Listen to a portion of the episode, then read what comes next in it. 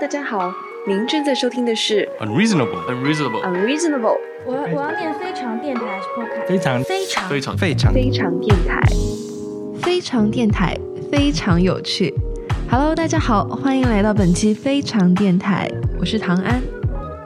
那本期的话题呢是聊摩登爱情。提到爱情，林和说，爱情发生的几率并不高，人们面对爱情的时候会颤抖。林和和王小波就不说了吧，他们俩身上都有一种很接近彼此的纯真。那王小波经常给银河写信说。看不到你啊，我就是电线杆上吊死的猫。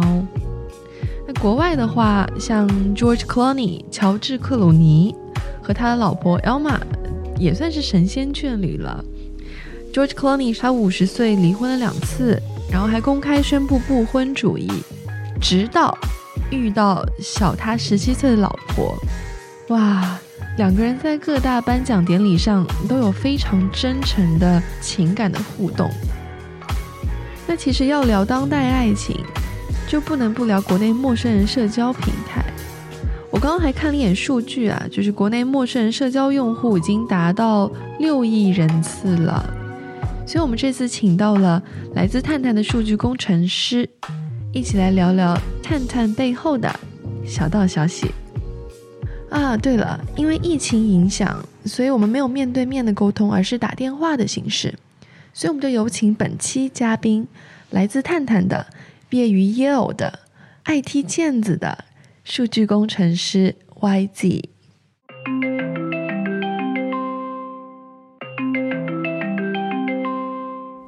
Hello，大家好，大家好，Hello，Hello。本期我们还请到了一位客座嘉宾，他是我在楼下咖啡馆捡到的朋友 Marco。Hello，大家好，我是 Marco，我在喝咖啡，然后就被他捡上来了。那其实刚刚在跟 Marco 聊探探，然后发现 Marco 竟然是探探的重度用户哎。我刚刚拦住了你说资深用户，然后你又给我说成了重度用户，是吗？所以 Marco 其实是带着对探探的质疑坐在这里，然后我觉得他的问题也挺好的，他提了几个关于隐私的可能会被大多数用户忽视的问题。那不如 Marco 你直接问 YZ 好了。太好了，功夫不负有心人，我终于等到了这一天。是这样，我就是我一直想知道，就是我在我删掉探探这个 app 以后，我的数据会不会继续停留在天上飘着？天上飘是什么意思呀？就是说，我已经删掉了探探这个 app 以后，我还能被女生看到和滑。就是他想问他删掉探探 app 之后，他的信息是不是还会在那个 app 上出现？嗯，会的。如果你只是删掉它的话，你的信息是会被女生看到的。但是如果你删掉的时间超过了两天之后，别人就看不到你了。哎，可是我觉得这样是 sounds unfair，听起来不太公平。我都已经删掉这个 app 了，为什么我的信息还会在上面出现呢？，good point。哎，你的删掉这个动作只是说，呃，你这段时间不太想用它了，所以你才删掉了。如果你是真的不想让其他人看到你的资料的话，你应该做的事情是注销。在我注销了我的信息的时候，会有一个选项叫“找到了真爱”这个选项。我觉得这个设计这个选项很棒，哎，是怎么想的呢？在设计的时候，是这样的，因为我们当时设计这个软件的一个很重要的出发点，就是希望人们能够在上面找到真爱嘛。所以说，当某一天用户决定离开我们的时候，我们当然是非常希望知道说他到底有没有在上面找到真爱。哎，那其实有人会拿探探去约炮，那你们内部怎么看这个事情？我们的一个非常严格的手段是说，只要有男性用户在跟女性聊天的时候提到了凡是跟性相关的词汇或字眼，一经举报，永久封号。那探探作为一个平台来说，可能是没有原罪的吧？我朋友讲了一个观点，挺好玩的。他说，一个想约炮的人，他可以在探探上约，他也可以在 LinkedIn 上约，他甚至可以在王者荣耀上约。就是其实是用户的思维决定了用户的行为嘛。对吧？我其实很想用之前我们 CEO 在访谈的时候他说到的，一开始他创立探探的一个动机，因为他觉得在中国这个社会环境下面，当一个男生，比如说在大街上或者在酒吧里面看到一个他觉得很心动的女生的时候，他可能没有那个胆量，没有那个勇气去上前去打招呼、去搭讪。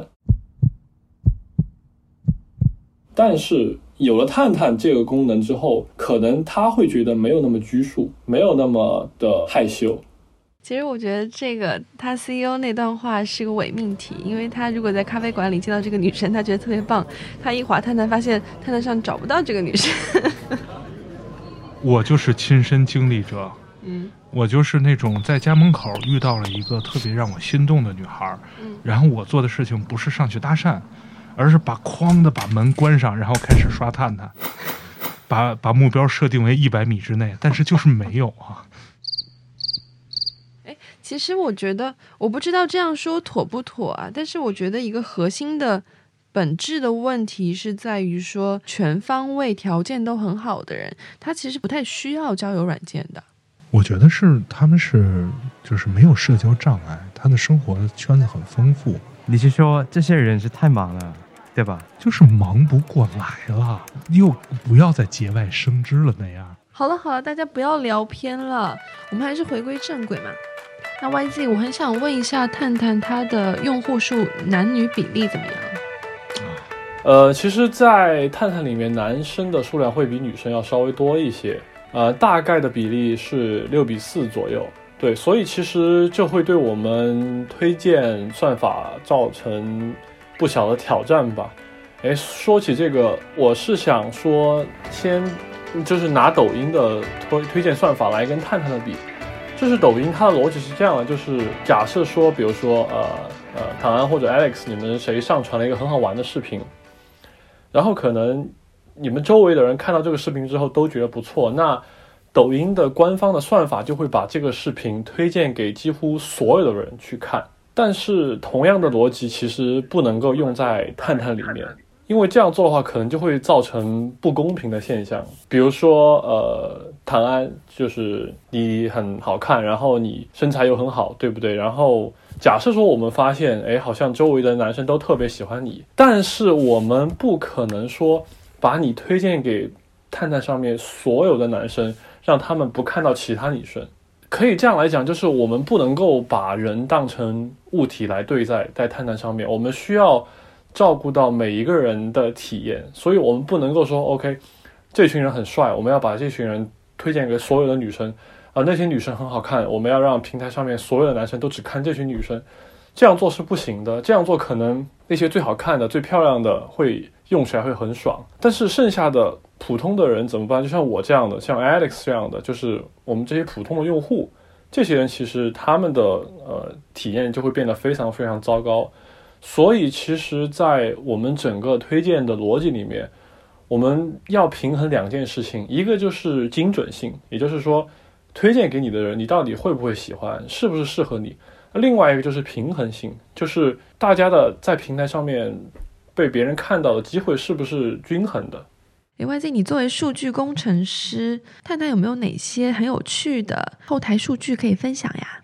每一次发生大规模人口流动的时候，就是我们用户增长很快的一段时间。怎么理解？因为其实我们绝大多数用户都是一二线城市的用户嘛，我们可以看到的数据是说，每一年过节的时候，我们一二线城市的用户量会突然减少，然后三线、四线、五线城市的用户量会突然增多，就是因为人口的流动，使得他突然到了一个自己不熟悉的环境，一个和他的日常交往的。呃，人脉突然断开的一个地方，他可能就会想到陌生人社交这个东西。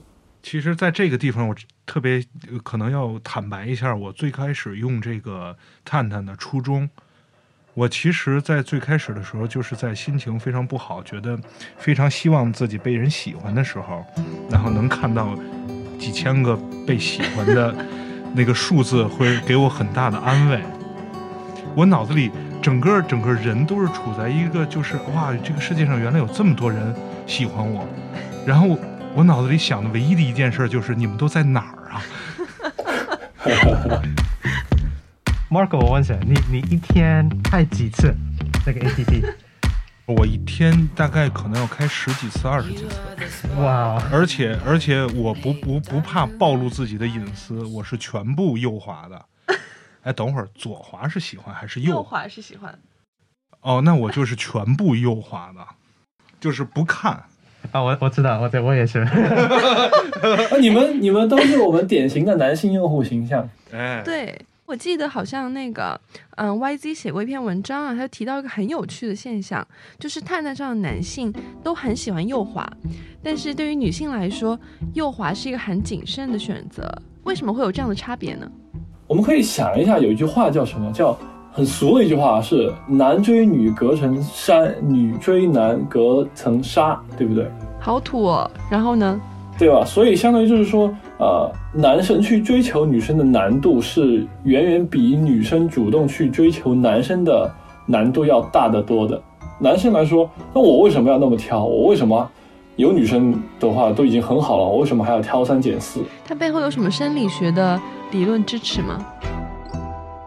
因为其实整个问题就是男性和女性在生育过程当中的成本问题，所以这个就导致了说男性和女性在挑选对象的时候，他们的标准其实是差的非常非常多的。啊，对啊，我我有一个 一个一个问题啊，我的问题就是我的我是常常用探探，但是没有那么多的女生 like 我，哦，那所以我想问的是，我应该怎么设定我的 profile，才会有好多女生喜欢我的？技巧性的问题啊。OK，所以其实 Alex 是想问说，他要怎么样更好的优化自己的个人材料，然后让更多的女生喜欢他。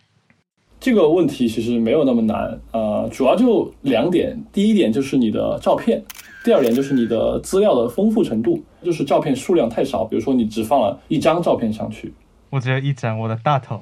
感觉是很典型的失败案例啊。所以我想告诉大家，最好的选择是和狗狗或者猫猫合照。没有人会讨厌喜欢小动物的男生。哎，YZ，你是学统计学的吗？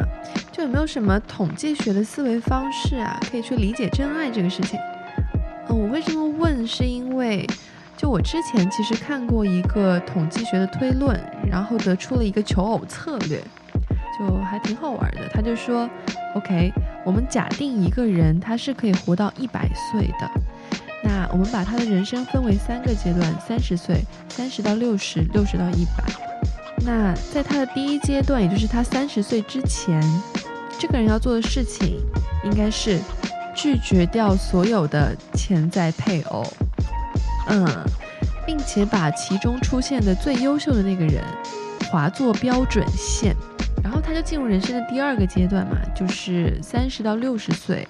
那在这个阶段中，如果出现了任何一个比第一阶段标准线更优秀的人，你就应该立刻与他结合。就你刚刚说的那个问题，其实在统计学或者在数学里面有一个专门的类别，叫做最佳停止时间，就是相当于就是说我应该在什么时候停止我对于另一半的寻找。然后我觉得是这样的，我觉得这你刚刚提出的这个策略，某种程度上其实反映了我们绝大多数人在寻找另一半时候的一个基本的方向，就是说你在前期你应该去多尝试。其实我想在这个地方用心理学的理论去去阐述一下。就原始来说，我们都是一只饥饿的野兽，我们在荒原中觅食，但是我们要体验够足够多的不同的人、不同的经历、不同的事儿、爱情。那个饥饿被满足了以后，我们会 settle down，我们会安定下来。呃，其实你提到真爱嘛，那那其实就想问一下，作为一个数据工程师来说，你们内部有哪些配对机制，或者说是有哪些算法是在帮助用户去找到真爱的？其实我觉得在回答之前，每一个人都要想一个问题，就是自己喜欢的人到底是什么样的。其实是这样的，就是说我们推荐人的一个逻辑是说，我们会基于你之前喜欢过的人给你推荐。哎，你们对于人群画像的颗粒度有多细呀、我可以很坦诚的说，没有你们想象中的那么细。一个很大的挑战就来源于用户给的资料非常非常少，这个是我们工作当中一个比较大的挑战吧。那 YZ 其实有个问题啊，就是你看，你大学本科学的是数学嘛，然后你研究生是在耶鲁念的统计学，诶，所以你最开始为什么会学数学啊？其实原因蛮简单的，就是因为我中学时代数学一直都比较好，嗯，我还以为你会讲一讲类似于数学之美的东西，因为我之前看过一本书嘛，就是叫《数学之美》，然后就说数学本质上是有一种非常纯粹的美感在里面的。你刚刚说的美，其实我想到一句话，就是约翰亚当斯说的，他是美国的开国元勋之一。然后他那句话是这样的，就是我们今天学习政治和军事，是为了让我们的后代学习数学和物理；他们学习数学和物理，是为了让他们的后代能够去学习艺术和音乐。其实我觉得这句话里面已经包含了某种含义了，就是我们可以发现，从政治军事到数学物理，再到艺术和音乐，是逐渐接近于美这一个概念的。啊，那最后问一个比较 challenging 的问题吧，YZ，你有什么人生信条或人生信仰吧？对于我当下来讲，我觉得我的一个信条就是在某种程度上尽自己的力量去做出一些改变，做出一些能够帮助到其他人的事情。那你有考虑一下改变世界吗？之前我在 Yale 的时候，我有一首非常非常喜欢的歌，就是叫《One Man Can Change the World》。然后当时那首歌里面的内容是什么？那首歌里面内容是说，这个说唱歌手的奶奶，她在这个歌手小的时候对他的教育，改变了他的人生。所以其实我觉得，改变世界的那一个世界，其实也是可以把它当成是一个人的人生。那本期节目也接近尾声了，我们还是回到最开始的话题啊，什么是爱情，或者说什么是大家理想中的爱情？就这个问题呢，我们搜集了一些周围朋友非常真诚的答案，一起听听看。我渴望的爱情是有一个人能够带我爬上山顶，俯瞰全世界。还没有找到这个人，可能因为我还没有找到那座山吧。我老公上班前帮我泡一杯咖啡。我理想的爱情是不存在的。我期待的爱情就是两个人，然后举案齐眉，然后一起去对抗这个世界，完成整个人生。我渴望的爱情是黝黑、干燥的、温暖的，笑起来像阳光的那种爱情。就很简单吧，就是灵犀相通、信任包容，就是支持和快乐和成长。That's it。你说的太官方了 啊！It's 太官方了。 It's not official answer. It's like something born from my heart. 好啊，那我们就谢谢本期的嘉宾，来自探探的 YZ 以及咖啡馆里捡到的 Marco。So how do you follow us? The Unreasonable 是由创意公司 Anomaly 发起的一项全球采访计划。